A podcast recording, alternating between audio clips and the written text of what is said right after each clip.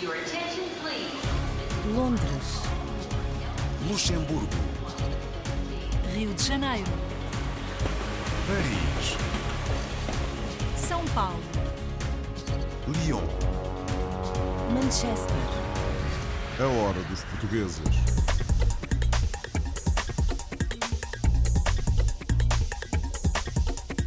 Bem-vindos à edição semanal da Hora dos Portugueses.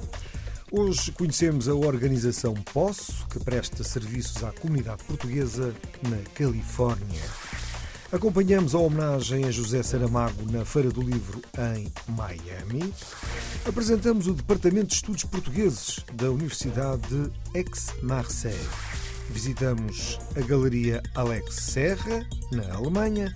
E, por fim, assistimos aos concertos na Igreja de Santo António, no Rio de Janeiro. A hora dos portugueses.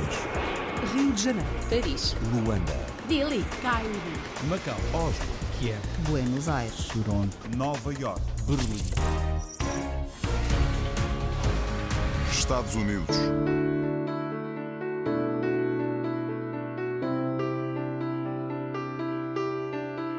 A organização Poço presta serviços à comunidade portuguesa com necessidades especiais a viver na Califórnia, nos Estados Unidos.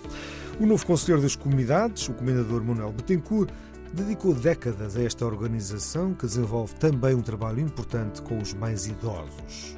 Os detalhes de Nelson Ponta Garça e Maurício de Jesus.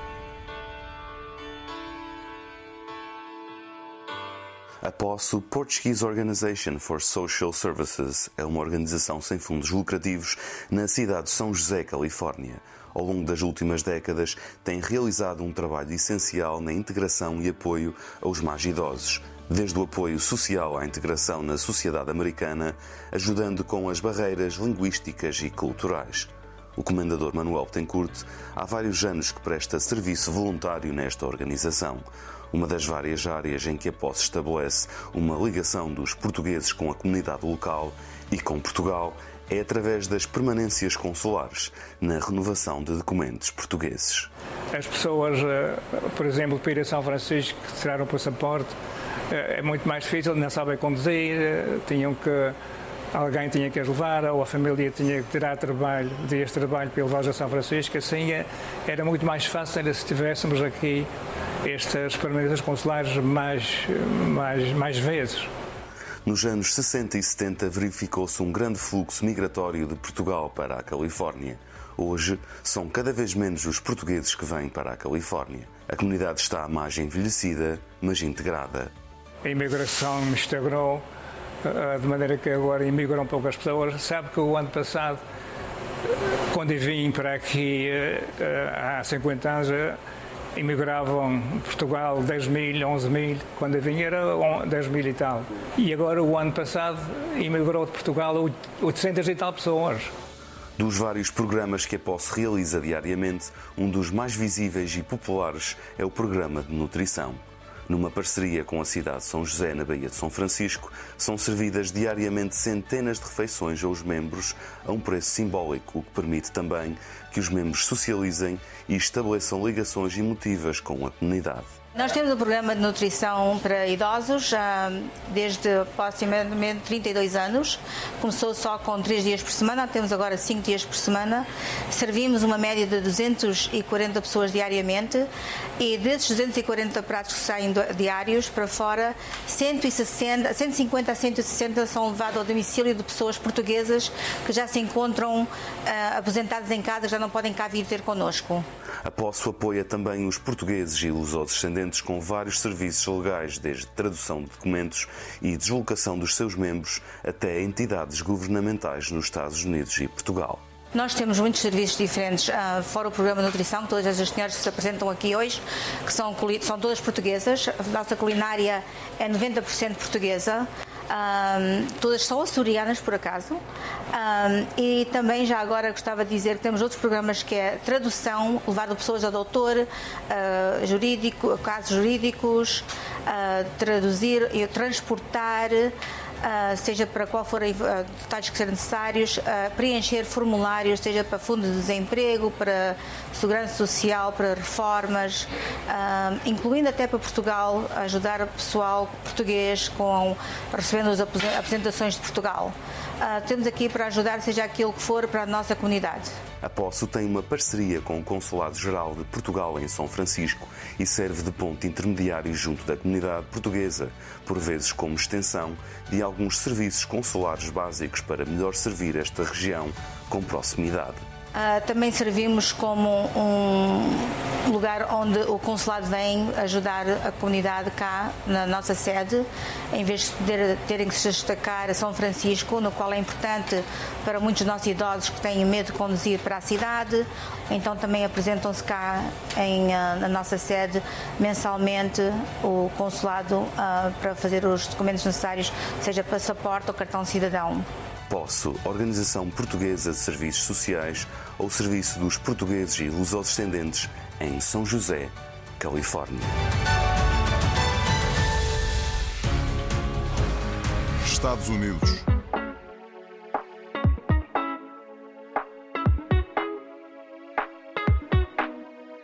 Treze anos após a morte de José Saramago, a sua obra continua a correr o mundo e a chegar sempre onde é esperada. Este ano, as palavras do Prémio Nobel da Literatura ecoaram na Feira do Livro de Miami, num evento inédito em que se celebrou a vida e a obra do autor.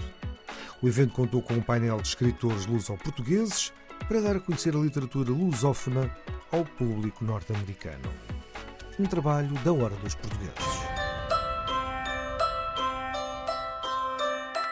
Sempre chegamos ao sítio aonde nos esperam é a epígrafe do último livro de José Saramago e uma das mais célebres frases do autor, que mais de uma década depois da sua morte continua a chegar aos quatro cantos do mundo através da sua obra.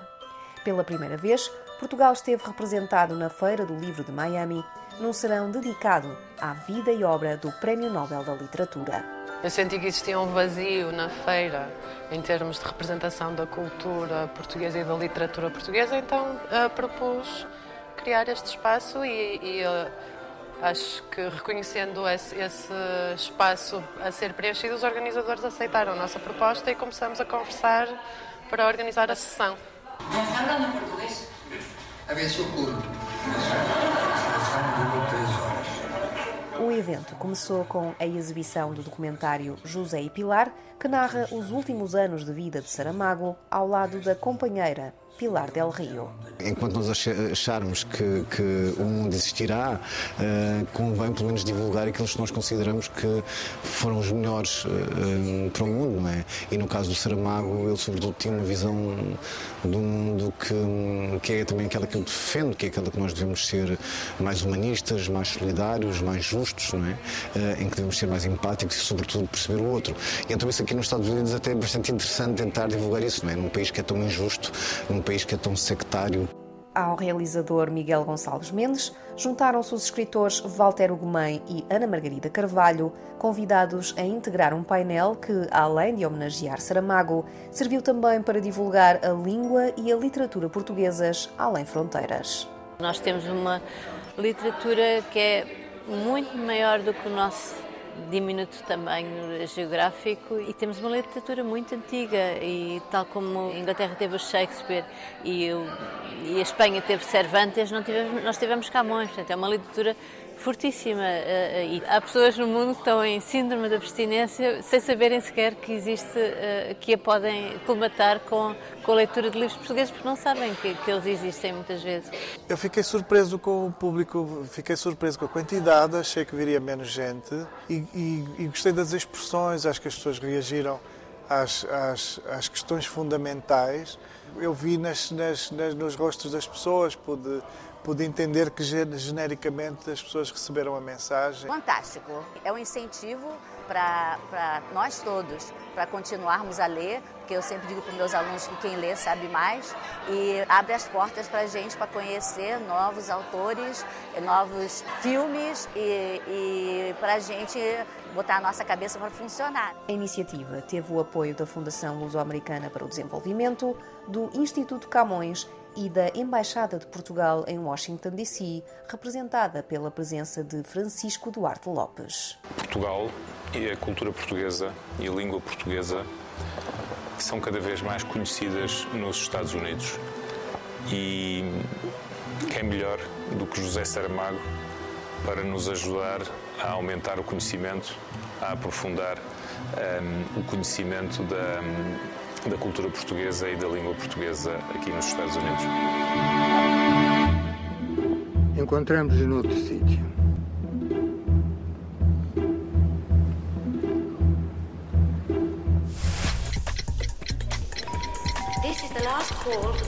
A hora dos portugueses. França.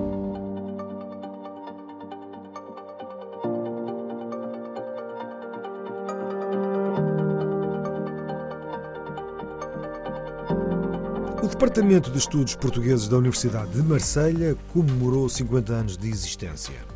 A efeméride foi marcada por uma cerimónia na presença de várias individualidades e por um encontro entre antigos e atuais alunos, onde não faltaram a gastronomia e a música. Este Departamento da Língua Portuguesa tem vindo a especializar-se em engenharia do turismo e consegue uma taxa de empregabilidade de praticamente 100%, como nos conta Carlos Pereira. Nesta mesma sala, onde em maio de 2018 foi inaugurada a Cátedra Eduardo Lourenço, o Departamento de Estudos Portugueses e Brasileiros da Universidade d'Aix-Marseille festejou 50 anos de existência. É uma ocasião para poder reencontrar os antigos e os novos professores e estudantes para ter essa troca de gerações e de culturas, porque há também uh, estudantes de vários lugares do mundo, como Brasil, Senegal e Portugal, principalmente. Uh, eu estive aqui a estudar nos anos 90.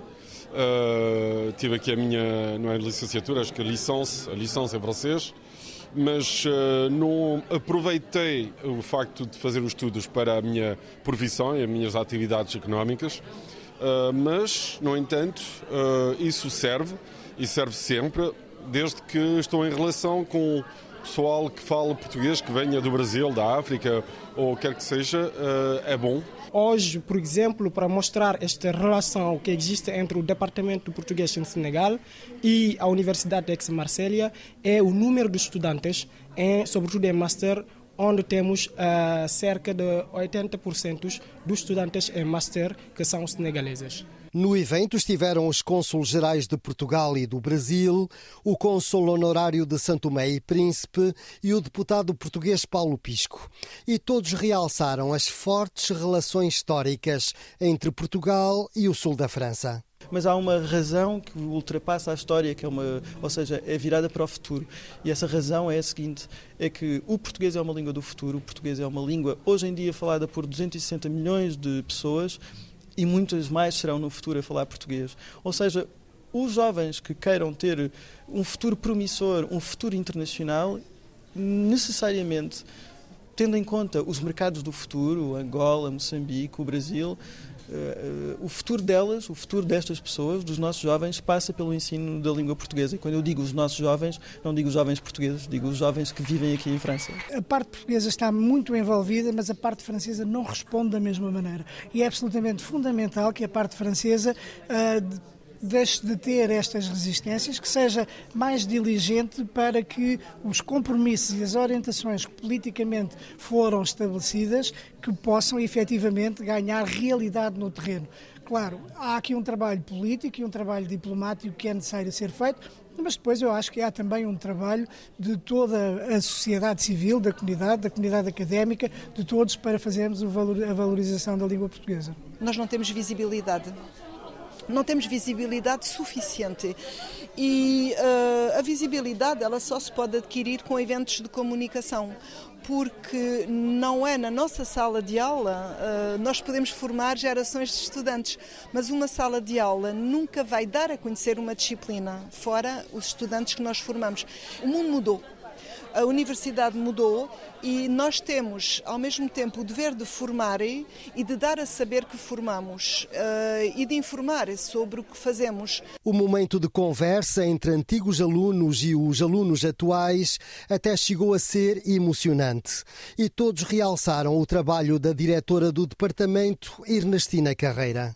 A professora Ernestina é um coração, é o coração da língua portuguesa aqui em Ex. A professora Ernestina é com o trabalho dela, com a dedicação dela, com com toda a sua coragem, a coragem que ela diariamente põe na, num combate, muitas vezes uh, a favor de, do plurilinguismo da língua portuguesa, uh, que ela se sente bem. E nota-se que quando ela está a falar sobre a língua portuguesa, sobre o departamento, sobre as dificuldades, mas mesmo e sobre os sucessos, especialmente, uh, que ela ganha uma segunda vida. Eu diria que que é onde ela está melhor, é aqui na universidade. O departamento tem uma licenciatura em língua portuguesa, ensina português enquanto matéria opcional e tem um mestrado especializado em turismo. A procura é devida às, às, escolhas de orientação que temos vindo a fazer há 10 anos, isto é, de profissionalização do, do mestrado, com a engenharia de viagem, a aplicação dos saberes a uma prática turística uh, e que, de facto, uh, nos permite hoje de integrar praticamente a 100% os estudantes formados. E como acontece nas festas de aniversário, houve gastronomia portuguesa e música brasileira.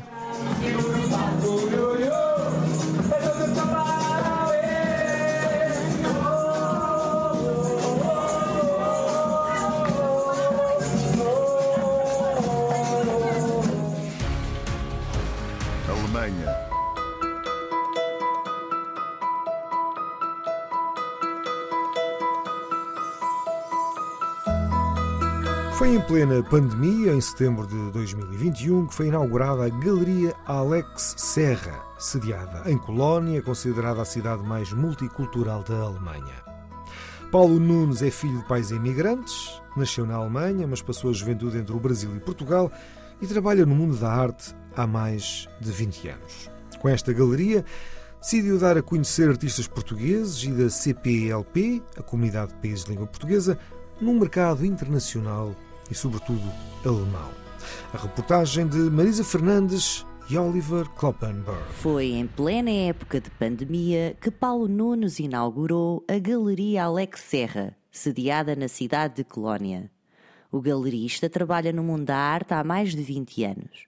Filho de pais imigrantes, nasceu na Alemanha, mas passou a sua juventude entre o Brasil e Portugal. Paulo Nunes vive em Colónia desde 2020 e abriu a Galeria de Arte em 2021, que recentemente mudou de local. Situada numa antiga fábrica na rua Strasse, número 104, o objetivo da Alex Serra é expandir e dar a conhecer artistas de língua portuguesa na Alemanha e no mercado internacional. A ideia de abrir uma galeria no estrangeiro surgiu depois de alguns projetos realizados no estrangeiro, justamente, e de alguns convites feitos. E desses convites surgiu uma hipótese de vir realmente abrir uma galeria na Alemanha. A Alemanha é um mercado muito forte, é um, é mercado de relevância a nível da Europa enquanto mercado de arte. E, portanto, Colônia eu já conhecia, é uma cidade que é relevante no mercado de arte, é onde está uma das feiras mais importantes da Europa, e fico satisfeito porque foi a escolha que fiz e, portanto, abri a primeira galeria, até curiosamente, muito no centro da cidade, próximo de muitas outras galerias, mas como sendo um espaço tinha as suas condicionantes. E agora, eh, no verão de, deste ano, surgiu a condição de procurar um novo espaço. Esse espaço surgiu agora recentemente em outubro e vimos aqui com a exposição da Carolina Serrano este novo espaço onde nos encontramos atualmente. Carolina Serrano, natural do Funchal e formada em escultura pela Universidade de Lisboa, vive na Alemanha desde 2020 e é uma das artistas portuguesas representadas pela Galeria Alex Serra, que expõe os seus trabalhos artísticos. A minha prática é uma prática de escultura, portanto, eh, eu tirei a licenciatura e o mestrado em escultura e é, é a escultura que eu gosto de fazer é a maneira como eu penso. Eu penso em três dimensões na Galeria Alex Serra tenho feito exposições, principalmente exposições individuais. Já fiz duas individuais. Fiz também uma exposição coletiva em Berlim, na, no espaço da Embaixada Portuguesa de Berlim, no Kunstraumbotschaft. E, por exemplo, a exposição que eu, que eu fiz na Alex Serra agora em 2023 é uma exposição de escultura que também tem desenho e onde eu uso maioritariamente cera, que é o material que, que é predileto no meu trabalho. Uh, por exemplo, esta escultura que nós estamos a ver é uma escultura feita em cera e, em, e com pavios de algodão, tal como a maior parte das minhas obras, na verdade.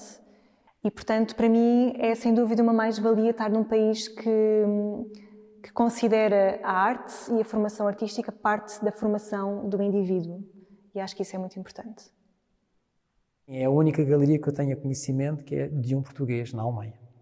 A procura de trabalhar com artistas em início de carreira, em fase de carreira e consagrados, artistas que sejam nacionais e internacionais, e de uma forma com, com, com, com o facto de ser português, uma relevância também aos artistas do PALOP, por isso a galeria trabalha com vários artistas eh, de língua portuguesa, não só portugueses, mas de língua portuguesa, como Brasil, São Tomé, Moçambique, e obviamente tem um projeto eh, mais artistas para ingressar nos próximos dois anos na, na galeria, que igualmente são de países PALOP, mas obviamente a importância também de ter artistas alemães, já que estão na Alemanha, por isso a galeria já tem cinco artistas alemães. Quando o projeto pretende uh, não ser estática, portanto fazer o seu projeto curatorial de um calendário normal que uma galeria deve apresentar anualmente, portanto fazer entre quatro a seis exposições anuais, entre individuais e coletivas, manter uma ligação estreita com uh, o Estado português, através da Embaixada e do Consulado, com quem temos um relacionamento bastante uh, positivo e saudável, a própria experiência que fizemos em Berlim este ano, penso que foi recíproca essa, essa posição, e portanto a Galeria pretende, a nível externo, fora do espaço da Galeria, manter uh, contactos uh, públicos e privados para levar os seus artistas a saírem da Galeria e exporem espaços alternativos. Paralelamente a isso, a Galeria pretende, também em função das suas condições, a partir de 2024-25, já participar nas feiras internacionais e, portanto, as feiras nacionais. É essa a nossa pretensão. E com muita satisfação sinto-me realizado e, portanto, agora é investir, como estou a fazer, a 100% no projeto e ficar cá.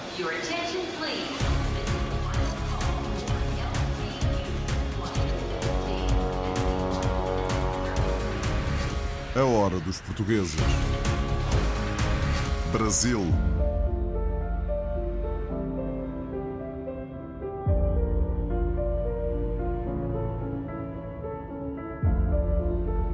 Foi aguardada com muita expectativa a nova temporada de concertos na Igreja de Santo António, no Rio de Janeiro, depois de o seu órgão de tubos ter sido recuperado com o apoio do Consulado de Portugal. A fechar o programa de hoje, acompanhamos esta história contada por Carmen Célia, Alex Sobral e Tasso Dourado.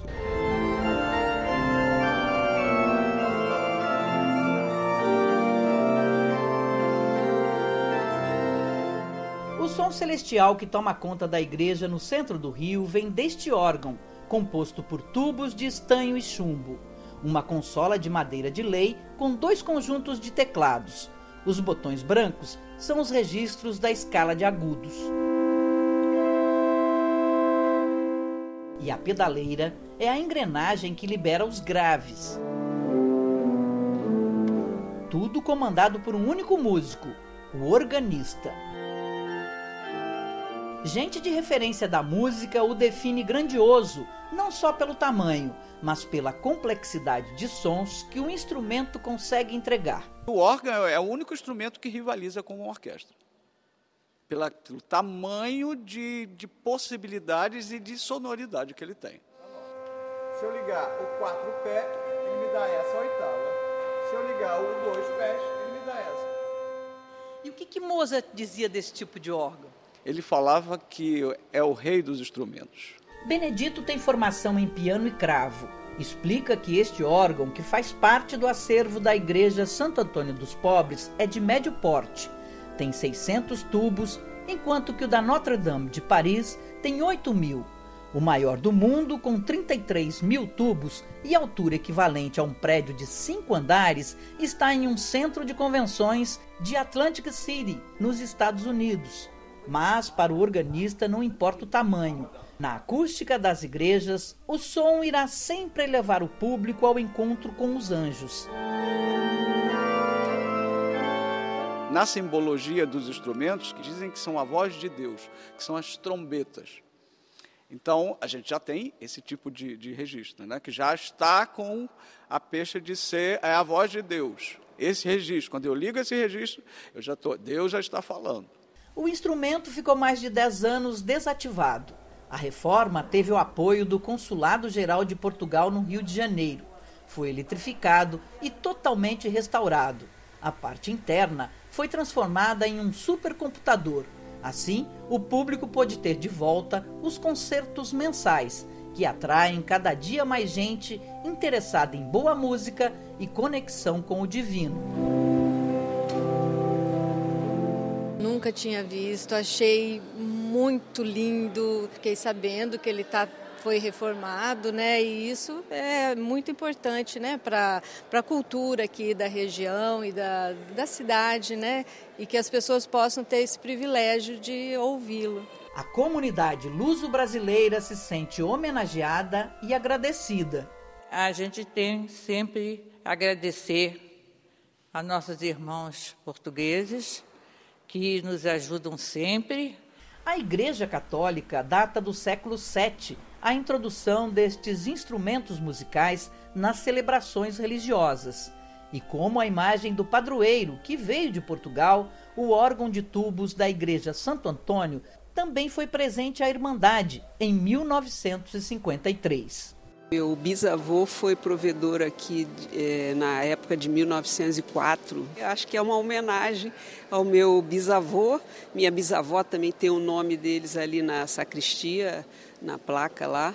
E eu senti que é uma, seria uma homenagem a eles. Estão lá no céu e olhando aqui pela igreja também. Sem esses apoios, como foi o consulado, praticamente fica muito difícil. Não diria que é impossível, mas é difícil para uma irmandade ou para uma igreja na, na, com, as nossas características, com a nossa característica de, de manter isso. Nós precisamos dessa ajuda. É, é, é fundamental para que esse instrumento esteja funcionando.